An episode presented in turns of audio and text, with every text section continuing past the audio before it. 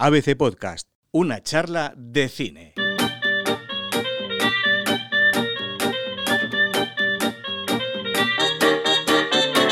Esta semana llega el nuevo estreno de Pixar y con Fernando Muñoz, ¿qué tal? Bienvenido. ¿Qué tal, Diego? Vamos a repasar la vida de un estudio que ha cambiado la historia del cine. Además, con Lucia Cabaneras hablaremos de los errores más llamativos del cine bélico. Así que, Fer, vamos a hablar de cine. Vamos allá.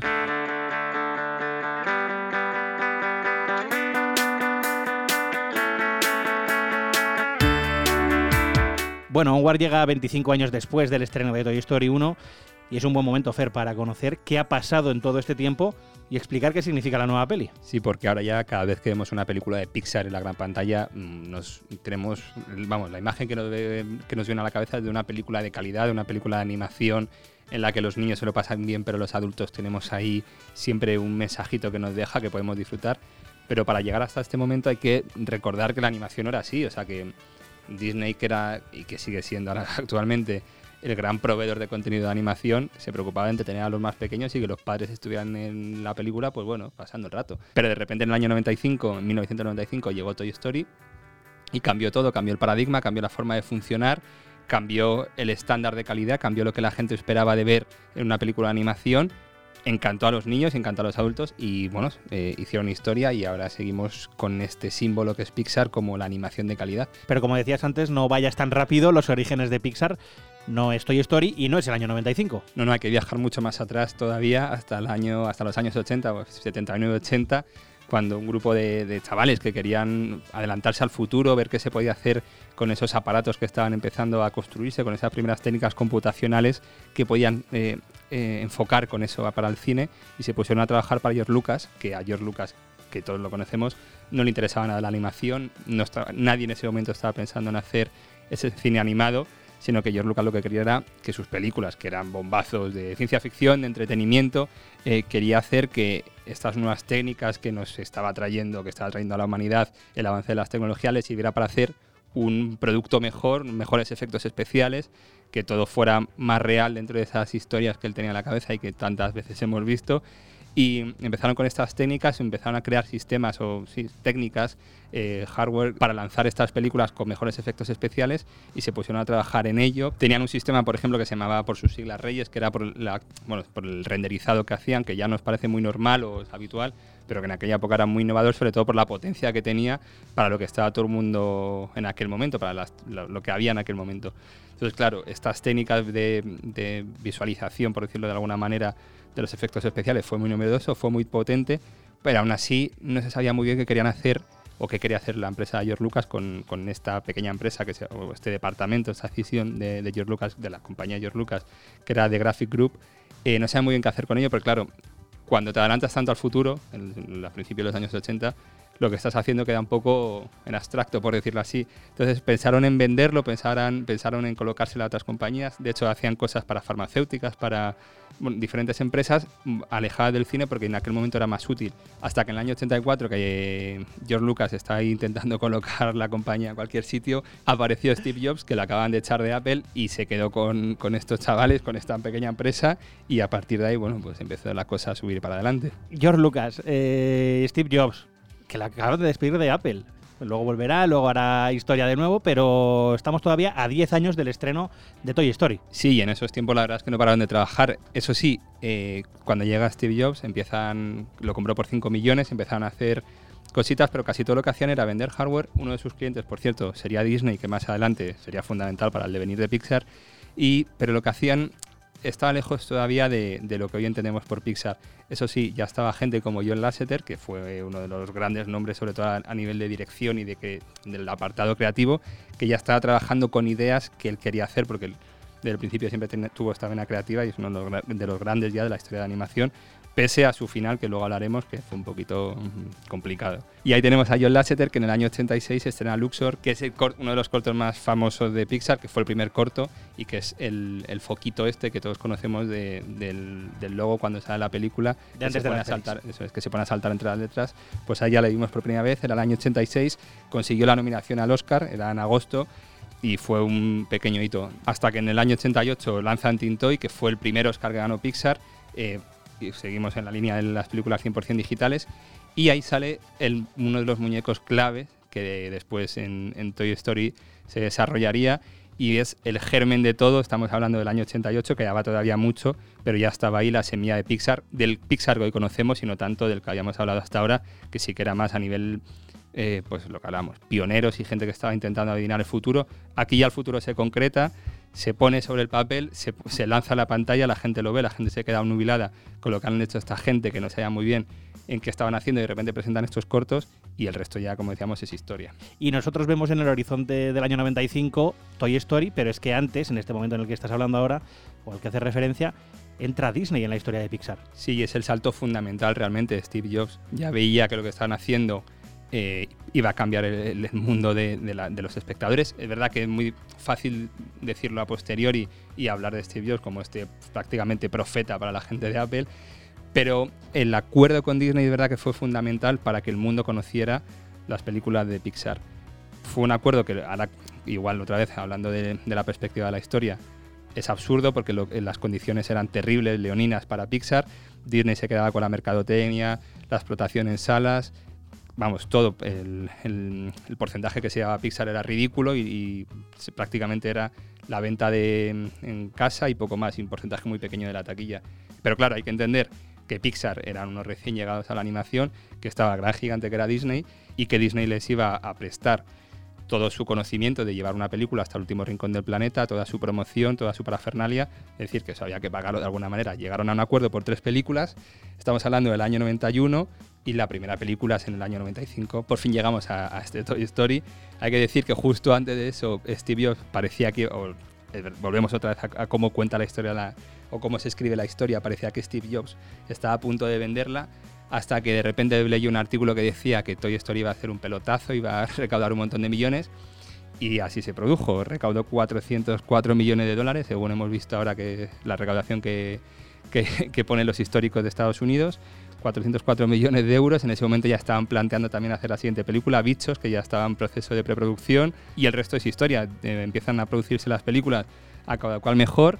Eso sí, siempre con la disputa interna y eterna entre Pixar y Disney porque claro, evidentemente Pixar empieza a crecer en taquilla y empieza a ver que Disney se está quedando con todos los beneficios de un proceso creativo que es suyo, guerras constantes hasta que por fin en el año 2005 Bob Iger, que fue el, el, consejero, el consejero delegado de CEO de Disney, que acaba de, renunciar, pero que ha estado 25 años y que ha lanzado a Disney al, nivel actual, decide comprar Pixar, la compra por 7.400 millones. Recordemos que Steve Jobs la compró 20 años antes por 5 millones.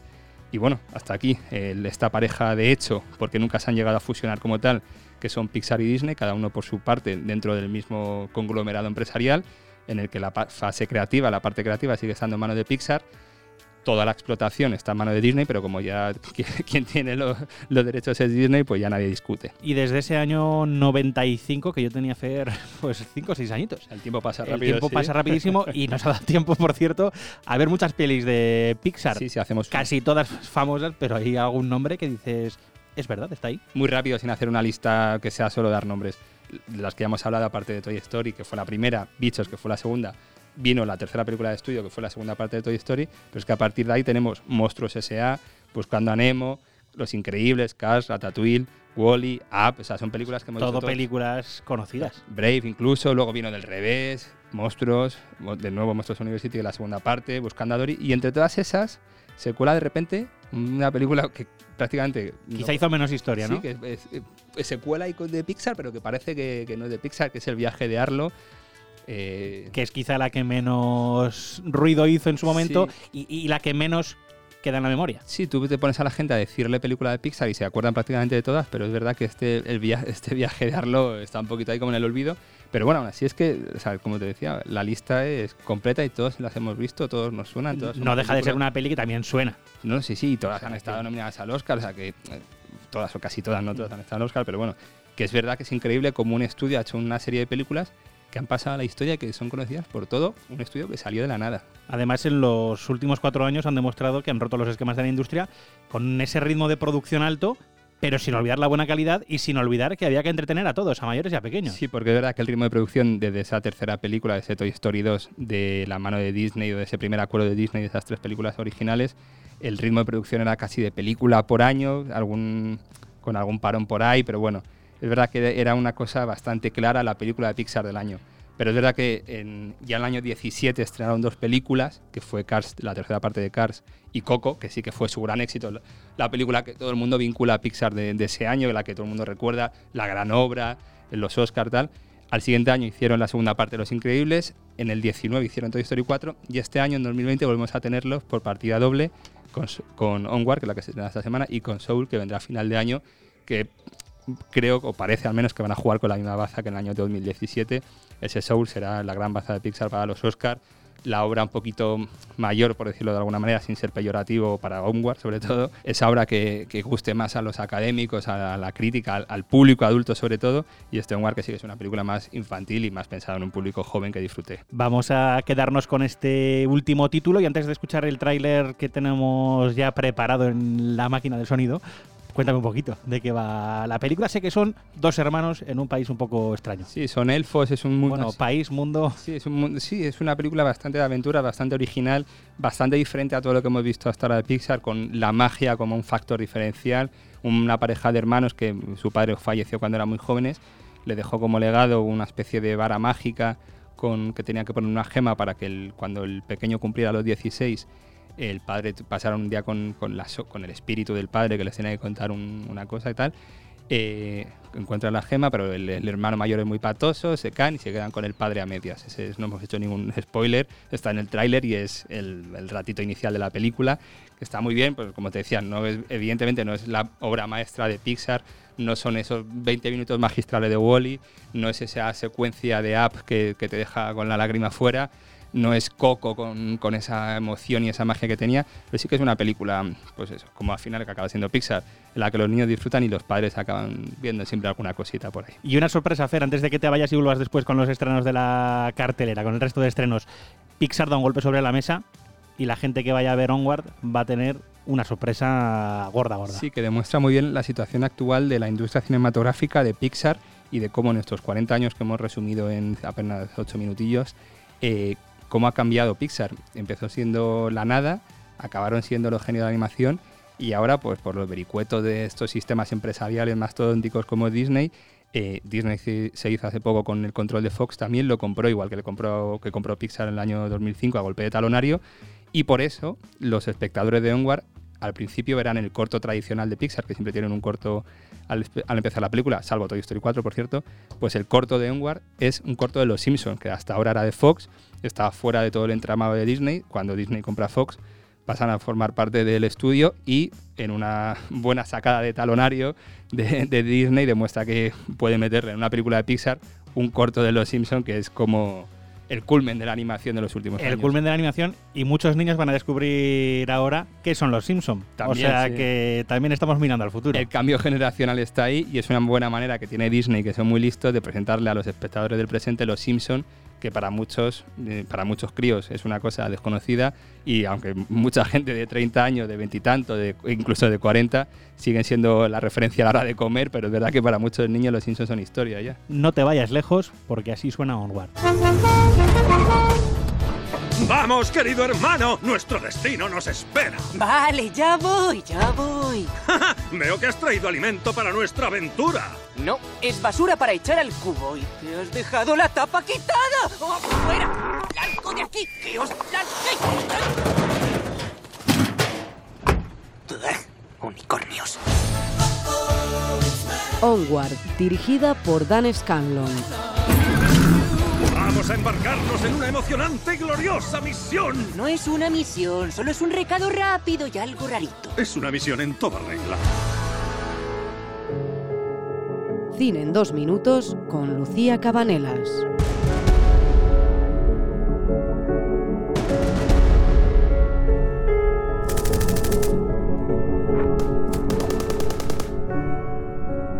Muchas veces nos fijamos en las virtudes del cine bélico, que las hay por supuesto, pero también hay errores que no sé si llegan a estropear una película. Lucía Cabanelas, ¿qué tal? Hombre, estropearlas, estropearlas tampoco, pero hay grandes obras maestras del cine bélico que mm, tienen tópicos recurrentes. Por ejemplo, la munición nunca se agota, las granadas se abren con los dientes, Las mochilas siempre parecen ligeras a pesar de pesar muchísimo. Efectivamente hay muchos errores. ¿De cuáles nos vas a hablar en el programa de hoy? Hay errores de todo tipo. Mira, Diego, en Cleopatra, por ejemplo, las inclemencias climáticas provocaron una neumonía a Elizabeth Taylor y estuvo a punto de morir. En cambio, en Gladiator, un accidente en un caballo llevó, catapultó a Russell Crowe contra unos árboles. Se pueden ver las heridas reales en, en alguna escena de la película. Y otras veces los errores, bueno, son faltas de rigor un poquito más evidentes. Sí, por ejemplo, en la batalla de las Árdenas, que trata sobre una ofensiva alemana en la Segunda Guerra Mundial, se presenta la película con un sol radiante y planos desérticos. En cambio, era una ofensiva que se hizo en diciembre y en una zona que debería estar nevada. También pasa, por ejemplo, en el desafío de las águilas, van a salvar al coronel y nunca se le agota el cargador. Y también en Cinco tumbas al Cairo, donde el gran maestro Billy Wilder presenta a Rommel como un déspota cuando hasta los británicos lo admiraban tanto que le hicieron una película antes que al general Montgomery. Y ahora el título en el que estamos pensando todos, quizá por ser el más reciente, ¿qué me dices de 1917? Pues mira, además de errores evidentes que aparecen en la película de Sam Mendes, presenta uno de los grandes tópicos del cine bélico, que es el maniqueísmo.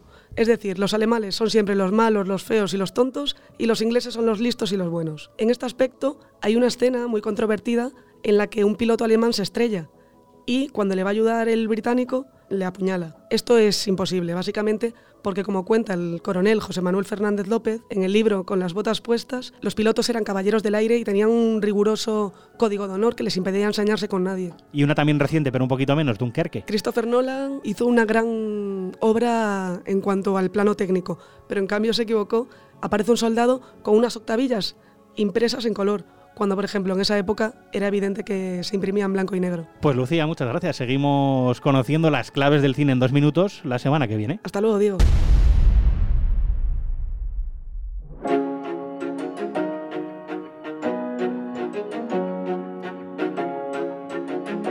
Claqueta y al pie. Otros estrenos de la cartelera.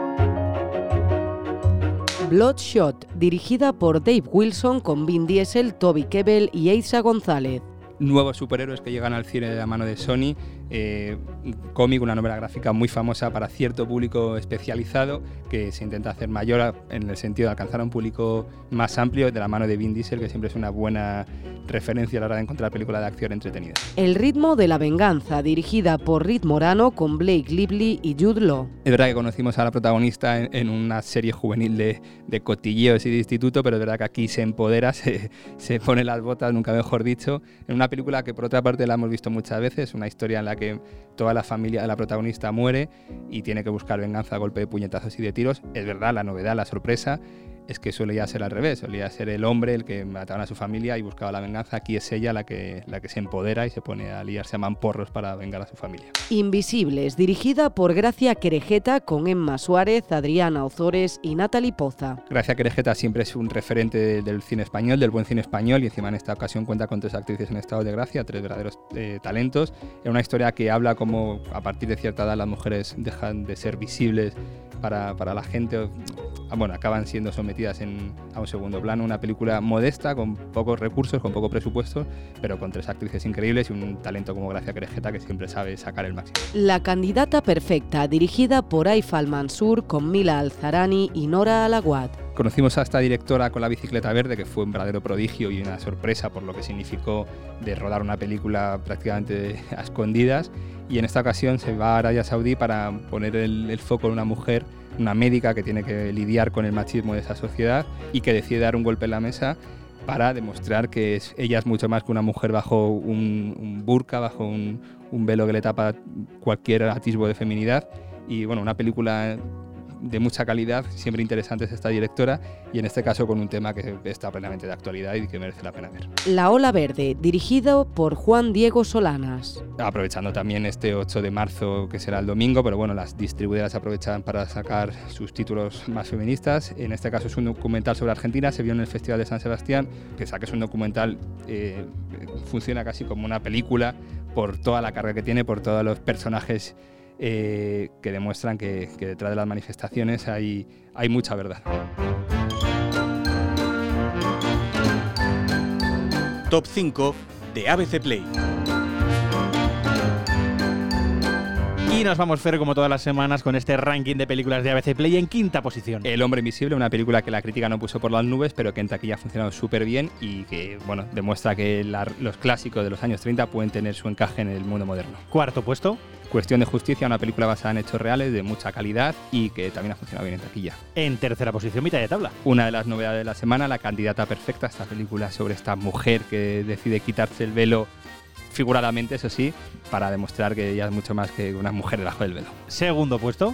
Onward, la película de Pixar que, que se estrena esta semana y que seguro que será una alegría de taquilla y que será una alegría para que los padres puedan ir a ver con sus hijos. Y me temo que permanece en primera posición. Se mantiene no porque queramos nosotros, sino porque el público la sigue yendo a ver, que es Parásitos, la ganadora del Oscar a Mejor Película, Mejor Guión, Mejor Director. Es una joya, todo el mundo la tiene que ver, que ya la ha visto todo el mundo, pero bueno, que la vuelvan a ver. Sigue siendo un éxito en taquilla, como te decía, y es la mejor película del año. Fer, hablamos la semana que viene de Marcine. Hasta la semana que viene.